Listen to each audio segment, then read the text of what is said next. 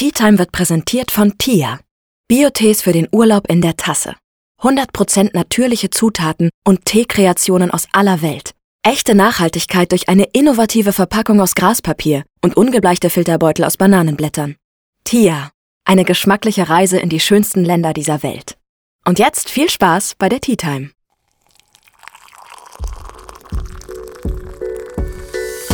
Ich bin Tina. Schön, dass ihr bei meiner Tea Time eingeschaltet habt. Wir sprechen in meinem Podcast über Freundschaft, Dating, Sexualitäten und enthüllen Geheimnisse meiner Gäste. Hallo und willkommen bei einer neuen Folge von meinem Podcast. Ich habe heute wieder einen super spannenden Gast bei mir und ich freue mich schon riesig auf die Folge. Wer ist mein Gast heute? Stell dich gerne vor. Hallo, mein Name ist Birgit Neumann-Bienek und ich bin unter anderem auch Paar- und Sexualtherapeutin, Familientherapeutin, Supervisorin und ich habe hier in Wiesbaden eine Praxis. Erstmal lustig, dass wir denselben Nachnamen haben, oder? Genau. Also finde ich super, super sympathisch schon mal. Ja, ist auch mein ähm, Geburtsname. Echt? Ja. Ja, sehr gut. Vielleicht haben wir irgendwo Verwandtschaft. Ja, wobei ich glaube, der Name kommt schon ein bisschen öfters das vor. Das stimmt, oder? egal. Aber ist cool. ja, das ist auf jeden Fall schon mal ein Vorteil. Ja, allgemein, du bist ja Sextherapeutin und wir mhm. sprechen heute über ja, Ängste, Jugendliche und so weiter. Ich habe auch Community-Fragen vorbereitet. Und ähm, ja, allgemein, wie, wie bist denn du überhaupt so zu dem Beruf gekommen? Äh, Therapeutin, Sextherapeutin. Gab es irgendwie eine Ausbildung dazu? Auch wie bist du dazu gekommen? Also meine erste Ausbildung war zur systemischen Familientherapeutin und ich habe damals in einer Beratungsstelle gearbeitet und habe gemerkt, dass oft Paare kommen. Mhm. Und habe so gemerkt, meine Ausbildung ist zwar ganz okay, aber jetzt gerade auch für Paardynamik braucht es nochmal was Besonderes. Dann mhm. habe ich nochmal eine Paartherapieausbildung gemacht. Und komischerweise oder interessanterweise war da das Thema Sex nur am Rand. Okay.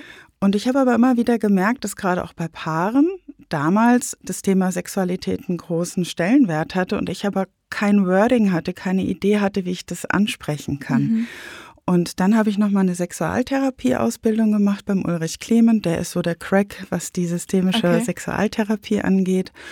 Und ja, und da habe ich mich dann da so reingefunden und es war eher so eine Notwendigkeit. Es war, ich muss ganz ehrlich sagen, es war nicht am Anfang sowas, wo ich gesagt habe, wow, habe ich jetzt total Lust drauf, mhm. sondern eher sowas, ah, da möchte ich noch fachlicher drinne sein. Mhm. Und mittlerweile ist es aber so, dass ich ja auch das Thema Sexualität grundsätzlich so geöffnet habe, dass es auch mit, wenn ich mit Einzelnen arbeite, immer wieder mal zu dem Punkt kommt, wo sie sagen, Frau Naumann-Bienak, bei Ihnen steht vorne auf dem Schild, Sie sind auch Sexualtherapeutin. Können wir auch mal dieses Thema anschauen? Ah, okay, interessant. Also es gibt dann so einen Opener, ne? Mhm. Also, dass Sie einfach wissen, Sie können mit mir dieses Thema besprechen. Weil es ist leider immer noch so, dass auch im therapeutischen Bereich das oft tabuisiert wird. Ja, das äh, kann ich mir gut vorstellen. Du hast ja gesagt, du hast jetzt verschiedene Ausbildungen mhm. gemacht. Wie lange hat denn so eine Ausbildung gedauert und ja, ich habe tausend Fragen, Mann. Ich muss mich zurückhalten. du darfst gerne alles fragen. Also insgesamt habe ich nach meinem Studium 13 Jahre Ausbildungen gemacht in unterschiedlichen Bereichen. Die Familientherapieausbildung hat damals fünf Jahre gedauert, zwei Jahre dann Paartherapie, zwei Jahre Sexualtherapie. Dann bin ich auch noch Lehrende für Beratung und Therapie. Das heißt, ich bilde andere aus. Mhm. Und da habe ich auch den Schwerpunkt Paar- und Sexualtherapie. Ja, heftig. Also Respekt, muss ich sagen. Also du hast ja echt sehr, sehr viele Ausbildungen und kannst, glaube ich, sehr gut über diese Themen sprechen. Also ich habe auf jeden Fall die richtige Person dafür ausgesucht. du hast ja schon angesprochen, zu dir kommen sehr, sehr viele Paare. Mhm. Ähm, würdest du auch sagen, dass es ja der Hauptbestandteil davon ist oder kommen auch andere Leute zu dir? Welche Person kommt zu dir? Mhm. Also das ist ähm, bei mir ein bisschen aufgeteilt. Mhm. Ich bin so ungefähr ein Drittel meiner Zeit bin ich in meiner Praxis, wo mhm. ich mit Einzelnen arbeite, mit Paaren arbeite, so im Privatsektor. Also ich habe eine Privatpraxis, ich habe leider keine Kassenzulassung oder beziehungsweise ich habe mich bewusst dagegen entschieden. Und dann habe ich so den zweiten Standbein, Standbein wo ich Teams im psychosozialen Bereich begleite im Rhein-Main-Gebiet in ganz unterschiedlichen Bereichen als Supervisorin und das dritte Standbein ist die Lehre, wo ich andere ausbilde. Okay, und was sind so die Hauptgründe, warum man zu dir kommt? Also nur weil es in der Beziehung sexuell nicht mehr läuft oder gibt es auch andere Gründe oder wo würdest du sagen, das sind so die vielleicht drei häufigsten Gründe, warum Menschen zu dir kommen? Oh wow, drei. Weiß ja, vielleicht auch vier oder fünf. Ähm, also ich glaube, die Sexualität ist ganz oft nicht der erste Grund. Mhm. Das ist laviert, also das ist versteckt. Ähm, es geht oft darum, mein Freund oder meine Freundin hat sich von mir getrennt und ich, ich schaffe es nicht, über diese Trennung wegzukommen. Okay. Das habe ich gerade bei jüngeren Menschen, habe ich das relativ häufig. Oder ich bin gerade in einer beruflichen Krise. Ich habe jetzt lange studiert, ähm, habe vielleicht sogar meinen Doktor gemacht und jetzt stehe ich da und weiß gar nicht, ob ich das überhaupt machen will. Es geht ganz oft um Orientierung und Leute kommen zu mir, wenn sie in einer Krise sind in einer Lebenskrise, wenn irgendwas im Moment ist, was sie, wo sie das Gefühl haben, ich brauche noch mal einen Impuls von außen. Wenn sie dann bei mir sind, Vertrauen zu mir gefasst haben, dann ist es oft so, dass sie sagen, da gibt es noch ein Thema und dann kann auch sein, dass die Sexualität mit reinkommt. Okay. Mhm. Aber es ist ganz selten so, dass es schon von Anfang an das Thema ist. Bei manchen Paaren ist es so, die lange zusammen sind, die sagen, ähm, wir brauchen nochmal, wir sind so eingefahren, wir merken, da geht es nicht weiter, wir brauchen dann nochmal Impulse. Aber das ist eher selten. Hast du das Gefühl, dass es manchen Personen auch unangenehm ist, zu dir zu kommen, also diesen Schritt zu wagen. Du hast ja vorhin auch kurz angeschnitten, viele junge Leute schreiben dir auch, mhm. ähm, weil sie sich gar nicht trauen, zu mhm. dir zu kommen. Würdest du sagen, okay, der Altersschnitt ist schon eher älter, dass die vielleicht da auch die Scham verloren haben, über solche Themen zu sprechen? Oder na, ich ähm, glaube, ich glaub, es geht gar nicht darum, dass sie die Scham verloren haben. Ich glaube, mhm. der Leidensdruck wird irgendwann so hoch.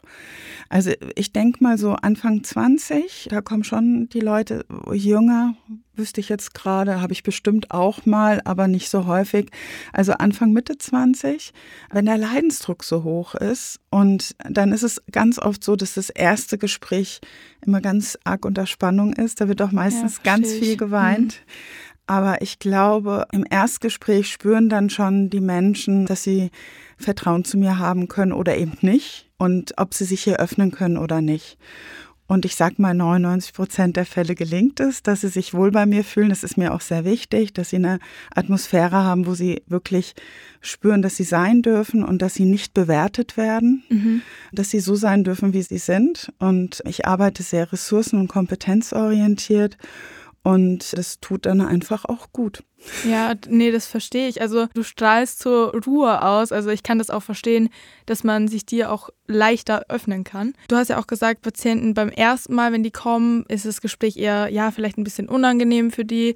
Wie oft kommen die Personen denn mhm. zu dir? Also ist es dann eher so, keine Ahnung, dass die drei, vier Mal kommen und dann ist das Problem gelöst oder sind manche wirklich, ja, auf einen längeren Zeitraum bei dir? Das ist ganz, ganz unterschiedlich. Also wie gesagt, ich bin systemische Therapeutin. Mhm. Das heißt, ich gehe davon aus, dass mein Gegenüber ganz gut weiß, wie oft er kommen mag und nicht. Mhm. Also das entscheidet alles mein Gegenüber, auch den Abstand, wie oft man kommen möchte.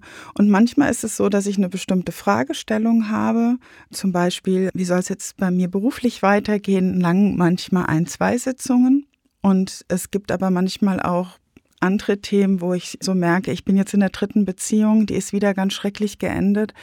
Und ich habe immer wieder denselben Typus Mann oder Frau, auf die ich einsteige und ich möchte da was verändern, weil es tut mir nicht gut. Und da müssen wir dann natürlich schon ein bisschen tiefer graben, so gucken, wie sind die Beziehungsmuster, wo komme ich her, was habe ich mhm. in meiner Kindheit erlebt, was haben meine Eltern für ein Beziehungsmuster gehabt, was habe ich für eine Idee von Beziehung. Und es dauert dann schon auch ein bisschen länger. Ich sage jetzt mal zwischen fünf und zehn Sitzungen.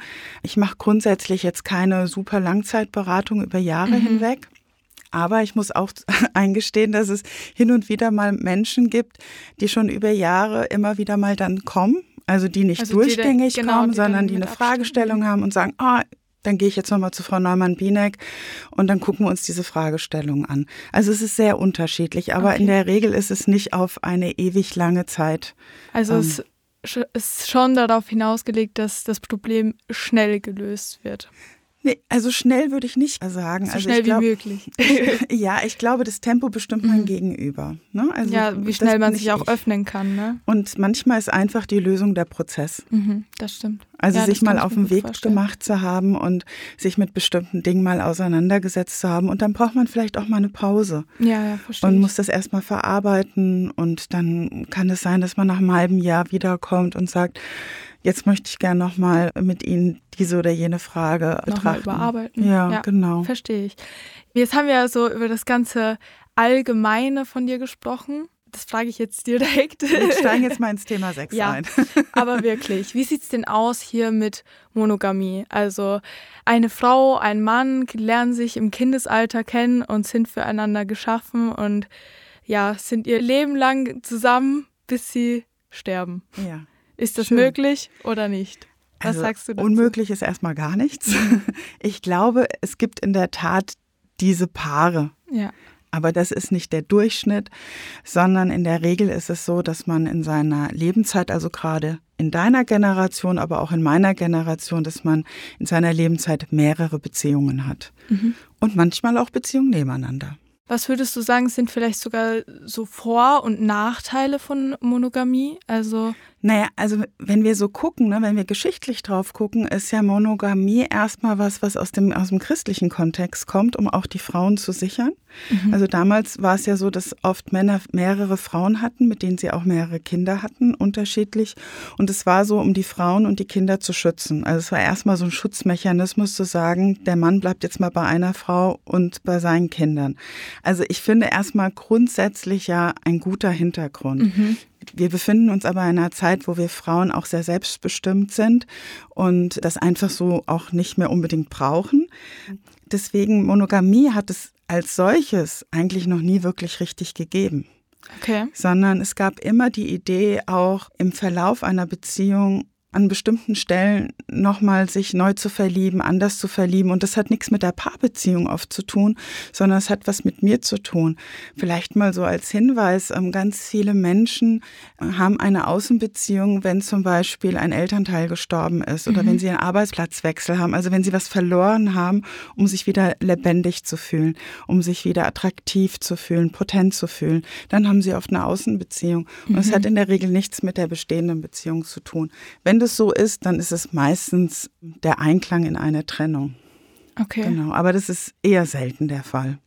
Also würdest du vielleicht auch sagen, dass die normale Hetero-Beziehung gar nicht so viel Sinn macht, sondern dass man eher auf dieses Prinzip offene Beziehung zurückgreifen sollte? Oder siehst du eher so, ja, allgemein sollte man im Leben mehrere Beziehungen führen, immer mit einer Person? Hast du dazu irgendwie glaub, eine Meinung? Ich glaube, das ist ganz individuell, wie mhm. jemand ähm, auch veranlagt ist. Ich glaube nicht, dass es da ein so muss es sein oder so sollte es mhm. sein. Ich glaube, dass in uns wohnt ein Wunsch, nämlich schon, dass wir die Einzigste oder der Einzigste für die Person sind, die wir lieben. Mhm. Das, glaube ich, kennen wir alle von uns. Die Idee, dass es da noch andere gibt, das ist schon auch nicht so leicht auszuhalten. Und gerade offene Beziehungskonzepte hören sich immer sehr gut an, aber die sind echt extrem schwierig auszuhandeln ja. und es braucht von mir eine hohe Reflexionsfähigkeit und ein sehr ausgereiftes Selbstbewusstsein. Und offene Beziehungen sind auch nicht Langzeitbeziehungen, sondern ich öffne mal meine Beziehung für eine bestimmte Zeit und dann entschließen wir uns wieder in die Monogamie zu gehen. Also es ist nicht so, dass gibt es vielleicht auch ein paar Menschen, die das machen, aber grundsätzlich ist es nicht ein Langzeitkonzept. Ja, kann ich mir auch nicht vorstellen. Also wenn ich jetzt an meine Beziehung denke, ich könnte mir auch niemals irgendwie vorstellen, dass ich meinen Partner irgendwie teile oder so, weil mhm. ich bin nicht eifersüchtig, aber das ist irgendwo, ja, vielleicht auch verletzend. Absolut. Ja. ja. also das möchte man nicht. Man möchte schon die eine sein oder man oder er möchte der eine sein. Und trotzdem ist ja Sexualität was, was mit viel mit Spannung zu tun hat. Mhm. Und wenn du in einer Langzeitbeziehung, wir nehmen jetzt mal das Pärchen, was du gesagt hast, die haben sich mit 16, 17 kennengelernt, mhm. sind jetzt schon 15 Jahre zusammen, haben nie einen anderen Sexualpartner oder Partnerin gehabt und kommen dann an so einen Punkt, wo sie das Gefühl haben, habe ich irgendwas verpasst, ähm, möchte ich mich mhm. nochmal anders ausprobieren. Und dann ist die Frage, können wir darüber reden und können wir Wege dafür finden? Oder ist es so bedrohlich, dass es nicht geht? Und dann passiert es natürlich im Geheimen. Ja, das ist dann natürlich nicht so schön, ne, wenn es im Geheimen passiert. Einerseits, andererseits, ne? Ja. Also wenn es mit mir was zu tun hat und meiner Partnerin nichts zu tun hat, zum Beispiel, und ich weiß, dass es sie sehr verletzen würde, warum muss ich dann die Absolution von ihr wollen? Ja. Also ich finde, es hat immer so beide Teile. Ich bin nicht immer dafür, es zu öffnen. Die Frage ist, wozu will ich es öffnen? Will ich es öffnen, weil ich mich dann nicht mehr so schlecht fühle? kein guter Grund. Will ich es öffnen, ja, weil stimmt. ich so denke, mhm. dass wir dann nochmal anders in Kontakt kommen und dass es für uns beide gut sein könnte, dann ja. Aber nur um für mich so das Gefühl zu haben, ich darf das jetzt oder ich, äh, ne? Ja, um mich halt irgendwie kein schlechtes Gewissen zu haben, ne? Genau. Das finde ja, ich ist, ist ähm, das ist schwierig, weil ich finde immer, jeder sollte für sein Handeln die Verantwortung übernehmen. Mhm. Und meine Verantwortung ist es auch, mit meiner Partnerin oder mit meinem Partner gut umzugehen. Ja, das stimmt auf jeden Fall. Du hast jetzt vorhin angesprochen, dass Monogamie ja eigentlich aus dem Christentum kommt. Siehst du allgemein, dass Monogamie früher oder denkst du, dass es früher anders war. Also wenn man jetzt, keine Ahnung, ins Mittelalter zurückdenkt, da hatte ein Mann ja mehrere Frauen und so weiter. Aber denkst du auch allgemein, dass es von der Gefühlslage anders war? Na, ich glaube, dass ähm, die Generation, ich bin ja praktisch deine Elterngeneration mhm. vom Alter her, also sagen wir mal deine Großgroßeltern, also so vor ja. Krieg so oder mhm. Kriegsgeneration, mhm. die sind ja oft zusammengekommen weil sie sich dann gegenseitig gut versorgen konnten. Da ging es mhm. ganz stark um den Versorgungsaspekt. Also dieser Aspekt, der in unserer Generation oder in deiner Generation so stark ist, dass man sich liebt, dass die Liebe an erster Stelle steht, das ist ja was sehr Neues. Das mhm. gibt es ja noch gar nicht so lange. Und ich glaube aber auch, dass es das nochmal schwieriger macht. Ja, also ich kann mir auch gut vorstellen, dass es früher auf jeden Fall ja nicht unbedingt so war, ne, wie heute, aber das merkt man ja. Ja, also wenn ich so an meine Großeltern mhm. denke, die sind 1903, 1907 geboren, natürlich schon lange tot. Ja. Die haben in einem Dorf gelebt, die haben sich kennengelernt, die waren wohl sicherlich auch verliebt, aber das war nicht so relevant. Mein Opa hatte eine Gastwirtschaft und meine Oma war darüber versorgt. Dann hatten sie vier Kinder, eins davon ist meine Mutter mhm. gewesen. Und, und das ähm, hat einfach gepasst. Ja, und die ja. waren am Ende waren sie 65 Jahre verheiratet. Ob die glücklich waren, das weiß ich nicht. Ob die sich total geliebt haben, das weiß ja. ich nicht, aber sie waren verbunden. Das stimmt. Also allgemein denkt man sich ja auch oft, wenn man vielleicht auch Familien, die aktuell, wo die Eltern noch zusammen sind, da fragt man sich ja auch oft, okay, ist das überhaupt noch Liebe ja. oder ist es einfach, okay, ihr habt einander, ihr schätzt einander, aber mit Liebe hat es ja dann vielleicht auch gar nichts mehr zu tun, oder? Nee, es ist ein Stück Verbundenheit. Also in meiner Generation, deiner Elterngeneration, mhm. ist es oft so, dass sich materiell was aufgebaut worden ist. Da gibt es ein tolles Haus oder mhm. sonstiges. Und dann ist die Idee, okay, wenn wir uns jetzt scheiden lassen, werden wir das verlieren. Und oft bleiben Menschen dann auch aus solchen Gründen zusammen, was ich völlig legitim finde. Mhm. Ja, also es gibt unterschiedliche Gründe, aber eine Liebe über so viele Jahre oder Jahrzehnte wirklich auch wach zu halten, dafür muss man was tun. Das passiert das, nicht einfach so. ja, ich kann es mir halt auch gut vorstellen, weil wenn ich hier, keine Ahnung, so eine Vier-Monats-Beziehung mal hatte oder so und mir dann schon dachte, ach du Scheiße, also mit der Person hätte ich es nicht länger ausgehalten. Mhm. Und dann zum Beispiel meine Eltern sehe, die seit x Jahren verheiratet sind und so, da denke ich mir so, okay, wie macht ihr das? Aber jetzt, wo man älter wird, dann, also ich würde jetzt nicht sagen, dass meine Eltern sich nicht lieben, auf gar keinen Fall. Aber man hinterfragt es dann natürlich auch, weil natürlich sind sie jetzt nicht das frisch verliebte Paar, wie ich jetzt, wenn ich einen neuen Freund habe oder mhm. so. Um jetzt mal so das Thema ein bisschen zu wechseln, du hattest auch vorher das Thema Selbstbewusstsein angesprochen. Ähm, und ja, meine Generation wächst ja auch mit Social Media auf. Du hast ja auch angesprochen, dass du auch eine Tochter in meinem Alter hast. Mhm. Ähm, Denkst du allgemein, dass das Selbstbewusstsein unserer Generation an Social Media vielleicht auch geschwächt wird? Weil wir so viele Einflüsse haben von außen und auch allgemein dazu kommt dann auch noch gleich eine Community-Frage, aber dass es ja Selbstbewusstsein und so weiter einfach darunter leidet, dass wir so perfekte Menschen im Internet und so weiter sehen? Ich glaube schon, dass es eine Auswirkung hat, mhm. weil diese Phase, sage ich jetzt mal so zwischen 13 und, und 18, 19, wenn sich so meine eigene Identität bildet, die ist ja sehr fragil. Ne? Also mhm. ich merke, mein Körper verändert sich, ich werde zum Mann oder oder ich werde zur Frau oder was immer und, und, und spüre das so. Und das ist eine sehr fragile Zeit. Und wenn ich dann ständig bombardiert werde mit so perfekten Menschen im Außen, hat es eine Auswirkung, weil am Ende sind wir natürlich alle nicht perfekt. Ja, klar. Aber das wird nicht verkauft, sondern es wird eher das Perfekte verkauft. Und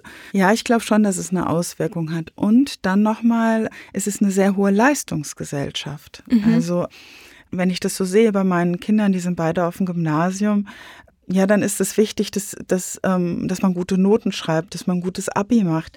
Das war in meiner Generation mal wurscht, ja. Wenn mhm. du da ein Einser-Abi gehabt hast, warst ein Streber und warst draußen, ja.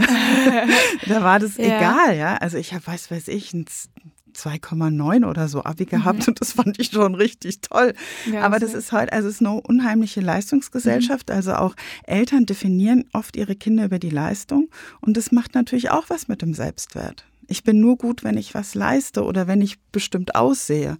Und das hat eine Auswirkung, ja. Weil du es gerade auch angesprochen hast, war das, war das dann mit dem Selbstbewusstsein und so bei dir früher auch anders, wenn du jetzt irgendwie an deine Jugend denkst oder so?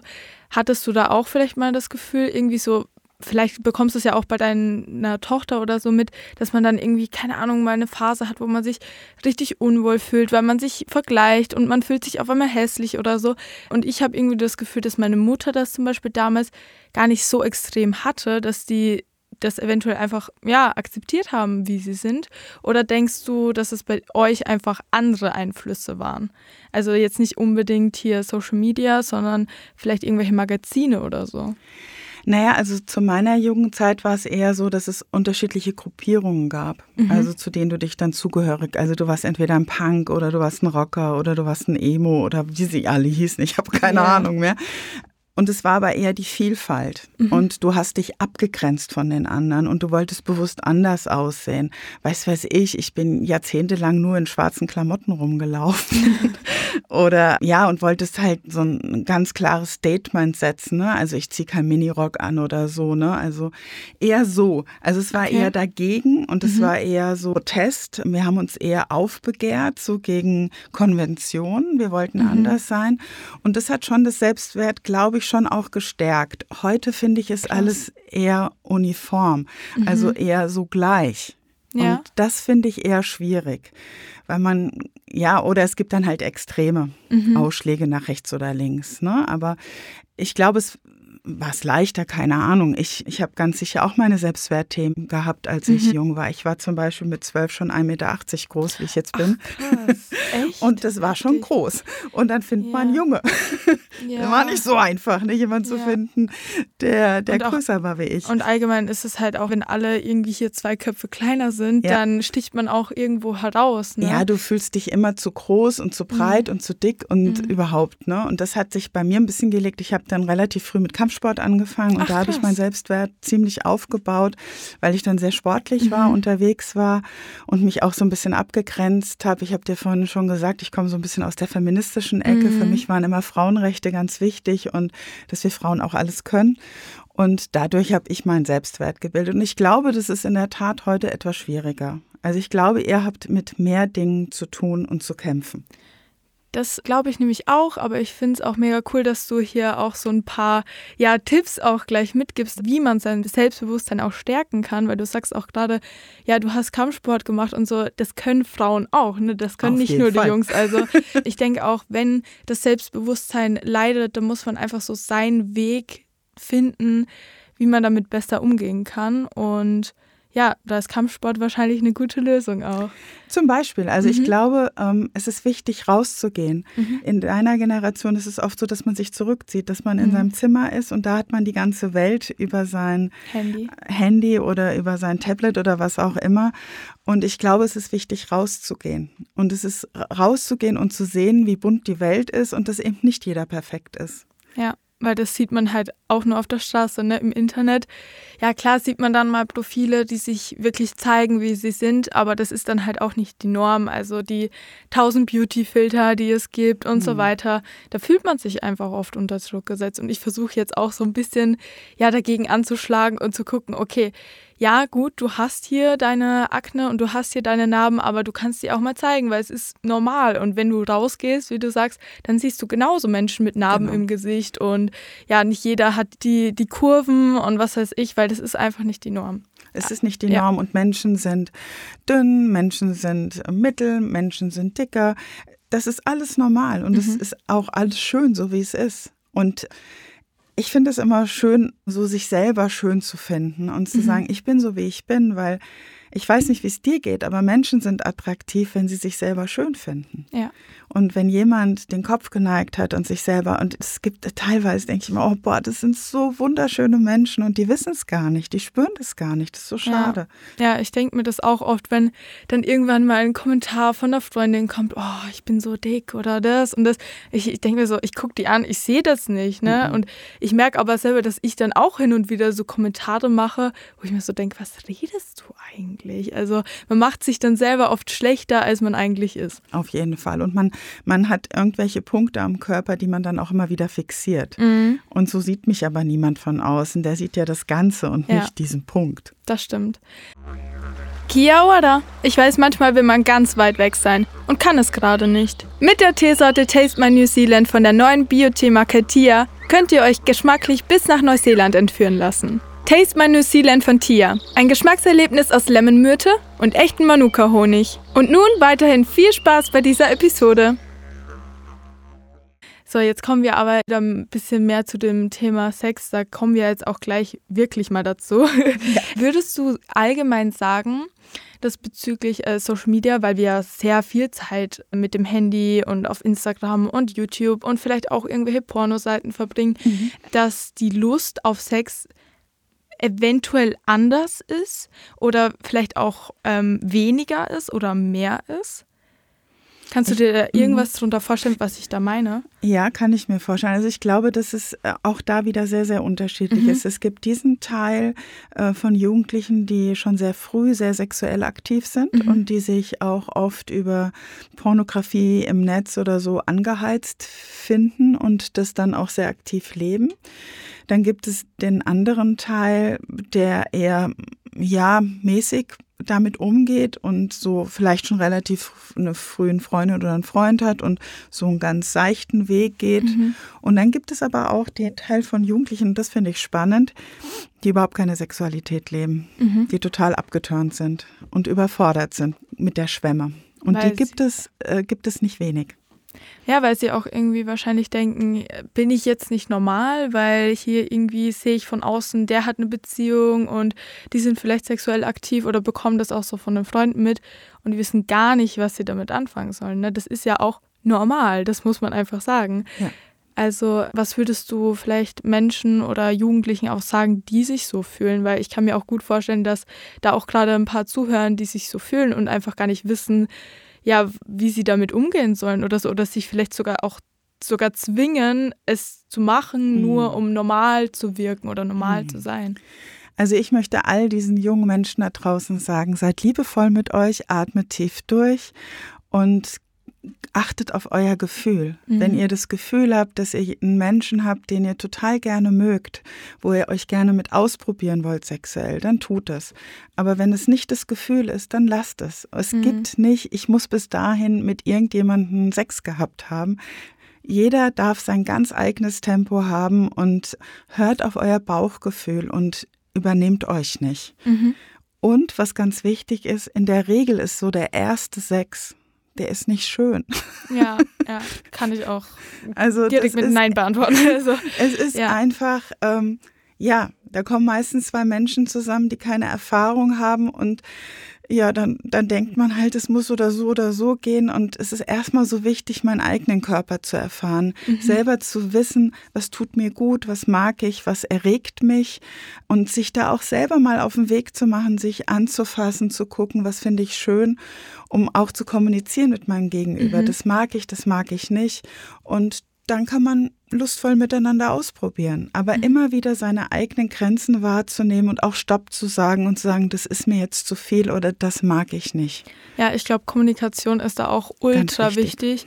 Und ja, also ich denke auch allgemein ist es super wichtig einfach, dass man auf sich selbst hört und nicht etwas macht, nur weil es andere machen, weil ich denke, gerade in dieser Welt, wo alle perfekt sein wollen und so, dann hört man eben auch auf die Normal von außen. Ähm, Habe ich in Anführungszeichen gemacht. Ihr seht das ja nicht. Deshalb, ja, also ich sehe das also es gibt kein Normal. Mhm. Normal ist das, was ich empfinde. Mhm. Und jeder Mensch ist da unterschiedlich. Und einfach zu gucken, was ist so mein Weg, wie möchte ich mich da reinbegeben und sich nicht zu überfordern. Also das, was ich erlebe, dass junge Menschen sich oft damit überfordern mhm. und dann geht es ihnen gar nicht gut und dann verlieren sie die Lust daran weil sie keine guten Erlebnisse mhm. gemacht mhm. haben. Und das finde ich super schade, weil Sexualität mit jemandem im erotischen Raum zu sein, sich erotisch wahrzunehmen, das ist so schön. Ja, es, also aber es entwickelt sich. Ja, und es muss auch mit der richtigen Person sein, weil wenn man die Person, ja, keine Ahnung, gar nicht so gerne mag oder sich einfach unsicher fühlt, dann wird es auch nicht unbedingt schön sein. Aber wir sind gerade bei der perfekten Überleitung zu den Community-Fragen, denn ja. die erste äh, Community-Frage ist tatsächlich, ist es normal, dass man Phasen hat, wo man keine Lust auf Sex hat. Und ich muss sagen, diese Frage kam so unglaublich oft, dass ich die unbedingt fragen wollte, einfach weil ja, es anscheinend sehr viele Mädels und auch Jungs gibt, die einfach mal eine Phase haben, wo sie sagen, okay, eigentlich habe ich gar keine Lust oder keine Ahnung, die sind jetzt auch eine Weile in der Beziehung und der Partner hat auf einmal keine Lust mehr. Ähm, woran kann es liegen und ja, es ist normal auf jeden Fall. Aber ähm, was kann man vielleicht auch dagegen tun oder ja, muss man was dagegen tun, ist die Frage. Also ich glaube, grundsätzlich muss man erstmal nichts dagegen tun, sondern es wird immer wieder Phasen geben, wo man mal mehr Lust hat, mal weniger mhm. Lust hat. Und man darf nicht vergessen, dass wir seit über zwei Jahren in einer Pandemie sind, mhm. die uns wirklich maximal herausfordert. Jetzt haben wir die Situation, dass Krieg in der Ukraine ist. Das fordert uns auch aus. Und Sexualität ist ein ganz feiner Seismograph. Und wenn es mir nicht gut geht, wenn ich gestresst bin, dann reagiere ich mit der Sexualität da drauf. Und dann verliere ich auch die Lust. Es gibt ganz viele, es gibt so, man unterscheidet immer, es gibt die Menschen, die ganz viel Kraft geben bei der Sexualität, also die, mhm. die es Energie kostet. Und es gibt die Menschen, die Energie kriegen. Und wenn ich mhm. zu, zu jemandem gehöre, den es Energie kostet, dann sind so Stresszeiten für mich natürlich lustlose Zeiten, mhm. ähm, weil ich da einfach die Energie nicht dafür habe. Ich habe nicht die, die Idee, dass ich mich jemanden wirklich hingeben kann und mich fallen lassen kann, den Kopf auch ausschalten kann, weil es braucht sie auch, mhm. wenn ich eine lustvolle Sexualität leben möchte. Deswegen, ich finde das völlig normal, dass man immer wieder auch Phasen hat, wo man eben nicht so eine Lust hat. Aber es ist auch gut, manchmal zu hinterfragen, warum ist denn das gerade so? Also sich selber mal zu fragen, warum ist denn das gerade so? Bin ich gerade gestresst? Hat es was mit mir zu tun oder hat es eher was mit, mit unserer Sexualität mhm. zu tun? Ist da vielleicht was, wo es gut wäre, wir gehen mal in Kontakt und reden mhm. mal darüber? Ja, also es ist immer ganz gut, sich mal anzugucken. Gar nicht im Sinne von, ich muss das jetzt haben, sondern eher für mich zu erkennen, warum das gerade so ist. Mhm. Ja, auch, also das mit dem Hinterfragen ist, glaube ich, auch ganz wichtig. Und vor allem, wenn man in einer Beziehung ist, das dann halt dann natürlich auch besprechen, weil oft liegt es dann ja auch gar nicht an der anderen Person, sondern mhm ja, einfach, dass man ja so viele Dinge im Kopf hat, mhm. dass man einfach, wie du sagst, nicht abschalten kann und dann macht das ja natürlich auch, ja, keinen Spaß oder es ist einfach nicht schön.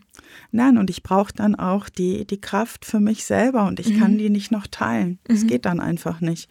Die nächste Frage wäre tatsächlich, warum hat man meistens nach einem Streit oder auch in schwierigen Phasen sehr guten Sex. Also das ist ja eher jetzt so der Kontrast mhm. zu dem anderen, wahrscheinlich eher die, ja, sich Energie von äh, Sex holen, sage ich mal. Würdest du das erstens unterschreiben oder würdest du sagen, das hat einen Auslöser? Oder ist es einfach ein Zufall, dass das gerade nee, besonders ich glaube nicht, dass es ein Zufall ist. Also was ich vorhin schon mal gesagt habe, Sex braucht Spannung. Mhm. Und wenn ich mich streite, dann ist Energie im Raum. da ist Spannung ja. im Raum. Und dieses dann wieder miteinander äh, zu schlafen, Sex zu haben, hat diesen Aspekt, okay, wir haben uns jetzt gerade ziemlich getrennt, auch mhm. in dem Streit, unterschiedliche Positionen eingenommen und jetzt verbinden wir uns wieder. Und das wird dann als besonders toll und lustvoll erlebt, weil man das Gefühl hat, es reinigt was. Ne? Mhm. Also so ein Streit kann ja auch sehr reinigend wirken. Dann haben wir Sex miteinander und dann haben wir uns wieder ganz neu verbunden auf eine neue Art und Weise. Mhm. Also es ist ja dann einfach viel intensiver. Naja, und es ist halt einfach die Energie, die da mhm. ist. Es ist eine hohe Energie, die äh, drin ist und mhm. das tut Sex immer gut. Ja, also wenn du das sagst, dann wird es so sein. ja, also natürlich kann man auch einfach äh, ganz schön Kuschelsex haben. Also ja, ich finde, das wird immer so ja. abgetan oder mhm. Blümchensex oder so. Das finde ich total gemein, weil das braucht es auch mal. Ja. Ich muss mich einfach mal reinkuscheln können und ganz entspannten Kuschelsex haben dürfen. Das ist auch wunderschön und soll auch so sein. Aber manchmal braucht es halt einfach ein bisschen mehr Energie mhm. und auch andere Aktivitäten einfach. Ja, nee, verstehe ich, was du meinst diese Frage kam auch sehr, sehr häufig, dass einige Mädels, das kam tatsächlich nur von Mädels, ähm, dass sie beim Sex wirklich einfach gar nicht abschalten können und währenddessen ähm, sie mit ihrem Partner oder wen auch immer schlafen, dass sie an hunderttausend Sachen denken, aber nicht an das eine oder sich fallen lassen können. Also jetzt nicht unbedingt an eine andere Person, sondern eher an was muss ich heute noch machen? Und keine Ahnung, ach Gott, ich muss noch kochen und ich muss das noch machen und das noch machen. Warum ist das so? Oder wie, wie können sich Personen ja, fallen lassen. Mhm. Also ich glaube, dass es so eine Stabilisationsfunktion ist, dass man sich eben nicht fallen lassen kann, also dass man in Kontrolle bleibt. Mhm. Aber das ist genau auch der Punkt, der schwierig ist, weil wenn ich ähm, Sexualität lebe, will ich ja genau das. Ich will mal die Kontrolle abgeben mhm. und außer Kontrolle sein. Aber dann könnten mir vielleicht Dinge passieren, die ich nicht einschätzen kann. Und deswegen ist es oft so, dass unser, unsere Psyche dann so stabilisiert und uns dann mit ganz anderen Dingen fokussiert, dass wir auf jeden Fall kontrollieren können, was gerade passiert. Ich glaube, das ist ein Prozess. Also das geht, da gibt es jetzt nicht den Tipp, das mhm. muss man machen. Aber ich glaube, auch hier geht es darum, vielleicht zu gucken, wie haben wir denn Sexualität? Brauche ich, also bei, bei jungen Frauen oder generell bei Frauen ist es so, dass wir oft ein längeres Vorspiel brauchen. Mhm. Wir brauchen erstmal die Zuwendung von unserem Partner. Wir brauchen erstmal streicheln. Wir brauchen erstmal küssen. Oder dieses mit der, also dass, dass der andere bei mir ankommt, dass ich emotional mich verbinden kann. Mhm. Frauen müssen sich mehr emotional verbinden. Männer reagieren mehr über die Vision, also über die Optik. Mhm. Das sind, das finden die dann geil und fahren dann total drauf ab. Und die Frauen müssen sich aber erstmal emotional verbinden. Und deswegen ist es äh, vielleicht auch da nochmal so zu, gut zu gucken. Ähm, vielleicht brauchen wir ein bisschen mehr Zeit zum Vorspiel, uns mehr Zeit lassen und dann zu merken, über das ähm, Miteinander kann ich mich mehr fallen lassen. Mhm. Frauen und Orgasmen hört man ja auch öfter, dass es mhm. schwierig ist, dass äh, Frauen zum Orgasmus kommen. Da kam auch öfter, ja, ob es auch Frauen gibt, die gar keinen Orgasmus überhaupt bekommen können oder ob es dann wohl am Sex liegt oder ob man den Körper zu wenig kennt. Was würdest du da sagen? Ist es normal, auch noch keinen Orgasmus mit, was weiß ich, vielen Jahren zu also haben? Also der, der, der, der Orgasmus bei Frauen ist einfach ein bisschen komplizierter. Mhm. Grundsätzlich haben wir alle einen Orgasmusreflex. Mhm. Also grundsätzlich können wir alle einen Orgasmus haben. Das ist erstmal die gute Nachricht. Ähm, was viele Frauen nicht wissen, ist, dass die meisten Frauen klitorischen Orgasmus haben. Mhm. Die wenigsten Frauen haben einen vaginalen ähm, Orgasmus, das heißt, wenn der Mann penetriert. Mhm. Und das ist oft die Idee, der Mann penetriert, kommt irgendwann und da muss ich doch auch kommen. Und es funktioniert aber nicht. Und dann ist so die Idee, ich bin falsch, ich bin verkehrt. Und dass man da eher so guckt, erstmal so ähm, sich selber auch entdeckt und guckt, auf was reagiere ich und ähm, was macht mir Lust und wie ist mein Körper veranlagt. Mhm. Und das ist einfach auch eine Übungssache. Also da auch entspannt zu bleiben, das mhm. entwickelt sich auch. Okay. Aber erstmal so zu gucken, was bin ich denn für ein Typ? Und die Klitoris hat übrigens doppelt so viel Nervenzellen wie ähm, äh, die Peniskuppe. Das Ach, heißt, ja, und die Klitoris ist total groß. Also das muss man sich mal, schaut ja. euch das mal im Internet an. Die ist total vernetzt. Riesig. Und Frauen können genial Orgasmen haben. Da können Männer nicht so mit. Aber, Aber es, ist wichtig, das zu erkennen und mhm. zu gucken, was also was ähm, kickt mich und was mhm. kickt mich nicht. Manchmal überreizt es auch zu schnell. Also wirklich zu gucken, äh, wie ist das? Das ist ein sensibles, ähm, ganz sensible Geschichte und da einfach selber sich auch mal entdecken oder sich bewusst mit dem Partner entdecken und zu sagen, wir streicheln uns heute mal nur, wir entdecken uns mhm. gegenseitig mhm. und gucken, wo Punkte sind. Und wegzukommen von dem Ding, ich muss einen Orgasmus haben. Muss man ja, ich glaube, das äh, setzt einem dann auch unter Druck irgendwo, ja, ne, wenn man das die ganze Zeit denkt.